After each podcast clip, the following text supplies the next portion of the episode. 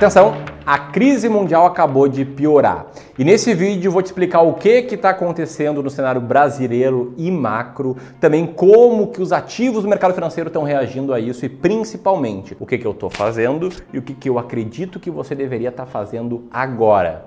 Se isso parece interessante, presta muita atenção nesse vídeo. Já vai comentando quando rolar a vinheta aqui o que, que você está fazendo com a sua carteira de investimentos. Se está comprando mais ações, está comprando mais renda fixa. E é claro, se você é clubista, já deixa o dedo no like, você sabe que esse vídeo vai ser bom.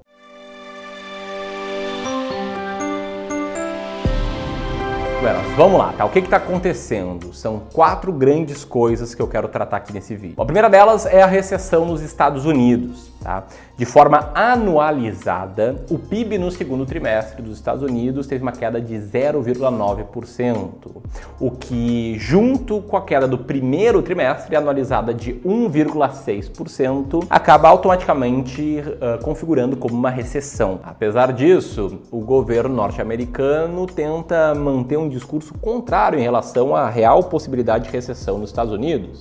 Embora tecnicamente seja uma recessão, o Biden fala que os Estados Unidos não está em recessão. Enfim, virou uma discussão semântica, né? O que é tecnicamente uma recessão e o que não é. E quem dera esse fosse o único problema dos Estados Unidos, porque junto com a recessão, a gente está vendo lá uma inflação consistentemente maior do que a média. Nos 12 meses encerrados em junho, a inflação já acumula 6,8%. Embora para nós brasileiros, 6,8% é algo que a gente está acostumado, não é tão acostumado quanto o oxigênio, né? Dá com oxigênio no dia a dia. Lá nos Estados Estados Unidos é uma inflação bem mais alta que o comum. E tem mais? Tem, tem também o aumento da taxa de juros pelo Federal Reserve, o Banco Central norte-americano, que aumenta ainda mais as especulações sobre o quão ruim tá para a economia americana o período atual. Esse é o primeiro dos quatro assuntos aqui do que está rolando. Tá? O segundo é a crise imobiliária chinesa, que está preocupando o mundo inteiro. E como diz essa reportagem, por quê? Né, o mundo inteiro está preocupado, tendo que esse era um setor com altas dívidas e que em 2021 o governo chinês ele endureceu o acesso ao crédito imobiliário e em reação a isso, naturalmente, rolou uma onda de suspensão de pagamentos. Lembra lá no ano passado, quando teve o famoso caso Evergrande, que todo mundo postou vídeo no YouTube com cara de assustado e todo mundo falava que o mundo ia acabar? Bom, esse foi o caso mais importante da crise imobiliária chinesa. Né? Evergrande tinha 300 bilhões de dólares em dívida. Não sei se você está lembrado disso. Se está, comenta aqui. Mas enfim, a parada preocupa porque o setor imobiliário ele é muito representativo no PIB chinês. Ele representa um quarto do PIB da China. E aí, né, dado o tamanho da China, uma crise imobiliária nesse setor acabaria tendo imediata repercussão em vários outros países do mundo. E falando em repercussão em vários outros países do mundo, esse ano está sendo marcado por uma guerra. Né? Não é mais manchete, não está mais toda hora assim como breaking news, como algo urgente, mas o fato é que continua ali o conflito entre a Rússia e a Ucrânia. Continua sem perspectiva de acabar em breve e segue afetando diversos aspectos econômicos globais, como os mercados de energia, grãos e outros. Além disso, no dia em que eu gravo esse vídeo, e se a gente é bem organizadinho aqui, a gente grava as coisas com antecedência,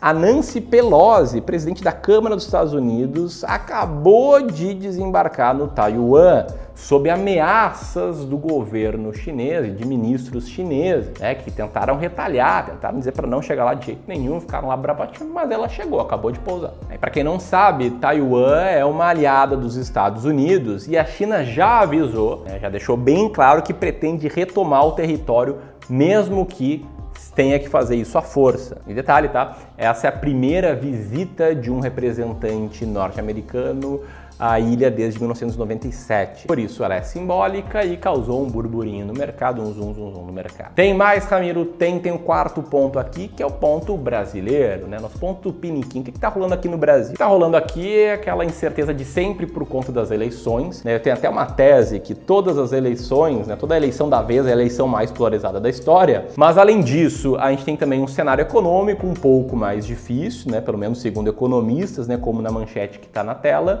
E recentemente a taxa de juros acabou de aumentar em resposta à inflação que também está mais alta aqui. E aí eu te pergunto, tá? Você acha que essa é uma das maiores crises modernas? Deixa o teu comentário aqui embaixo. Se você está gostando desse vídeo, te inscreve no canal porque eu vou te explicar o que, que isso está causando nos mercados e também o que, que eu estou fazendo e eu acredito seja o melhor para você fazer agora. E aí o que está causando? Né? Esse ano está sendo um ano muito ruim para a renda variável a nível global. As bolsas no mundo estão em quedas e praticamente todas as relevantes estão caindo, como mostro nesse gráfico aqui interativo. Adivinha só quem é o único que está positivo em dólar? Ele, o nosso Ibovespa, que sobe 5 0,5% nesse ano, pelo menos ali até o final de julho. Por que isso? Porque a bolsa está meio que ali no 0 a 0, né, ali entre 100 e 103 mil pontos, mas o real se apreciou frente ao dólar, que faz com que Bovespa em dólar esteja tendo um bom resultado, bom no relativo. O que nos leva para a grande pergunta desse vídeo: o que você deve fazer agora para se aproveitar disso? Bom, primeiro que eu vou falar é sobre o que não fazer, tá? Eu, Ramiro, sou gestor profissional de investimentos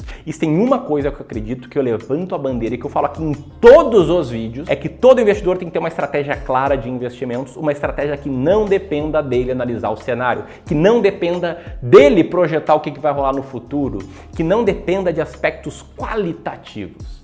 Eu gosto de estratégias matemáticas de seleção de ações. E embora as manchetes pareçam catastróficas, são essas mesmas manchetes estão criando, na minha opinião, grandes oportunidades que estão deixando a bolsa brasileira como uma das bolsas mais baratas da história. E sim, mesmo tendo subido em dólar, o fato é que a Uh, o lucro operacional e também lucro líquido das empresas está crescendo um monte e a bolsa está ali paradinha, ou seja, ela está ficando mais barata. Ó, te liga só nesse gráfico que eu peguei de um post do The Investor falando que o nível de preço por lucro projetado da bolsa é o mais baixo desde 2008, incluindo aí nesse somatório de anos o auge dos efeitos econômicos do Covid, ali em março de 2020. E investir assim parece não ser óbvio, né? Porque a renda fixa não para de subir, porque a inflação está mais alta, mas justamente quem não faz o óbvio que tende a ganhar mais dinheiro. Como Warren Buffett diria, né? Tenha medo quando os outros estão gananciosos, seja ganancioso quando os outros têm medo. E te liga só nessa tabela, tá? Que mostra como a média de retornos acumulados do Ibovespa foi boa quando o índice preço por lucro do Ibovespa ficou ali em seis vezes. E o mesmo vale para a bolsa norte-americana. Nesse segundo gráfico, mostra aí o retorno acumulado do S&P 500 e do Ibovespa em dólares em diferentes períodos após o vale do índice preço por lucro. Isso acontece por causa de um negócio chamado fenômeno de regressão à média. E esse potencial retorno, que é claro, não tem uma bola de cristal para cravar que vai ter um retorno assim, mas esse potencial retorno, eu acredito muito no retorno da bolsa no longo prazo, ele ainda é aumentado quando você investe numa carteira de ações baratas. A minha estratégia de seleção de ações, a estratégia das ações mais baratas da bolsa, por exemplo, teve esse resultado aí no longo prazo. E o que, que eu falo para você fazer agora? É o rebalançamento da sua carteira. É comprar aquelas classes de ativos que estão com peso menor do que ideal e provavelmente as ações brasileiras vão estar tá aí. Ou se você ainda não investe em ações para o longo prazo, caso você seja tolerante ao risco, essa é uma das melhores oportunidades que eu já vi de começar. Ou se você já investe, mas seguindo diquinha, começar do jeito certo, montando uma carteira de 20 ações muito baratas. Mas como que eu faço isso, Ramiro? Pois bem, no dia 15 e 16 vai rolar um curso gratuito chamado A Bolsa Mais Barata da História, em que eu vou te mostrar todos os sinais que me levam a crer que a bolsa está muito, mas muito barata, e vou te mostrar o passo a passo para saber quais são as 20 ações mais baratas da bolsa por conta própria e investir nelas. Faz sentido participar? Se sim, já aperta aqui para te inscrever nesse evento, só colocar teu nome e teu e-mail na próxima página. Se você gostou desse vídeo, compartilha com seus amigos. Um grande abraço.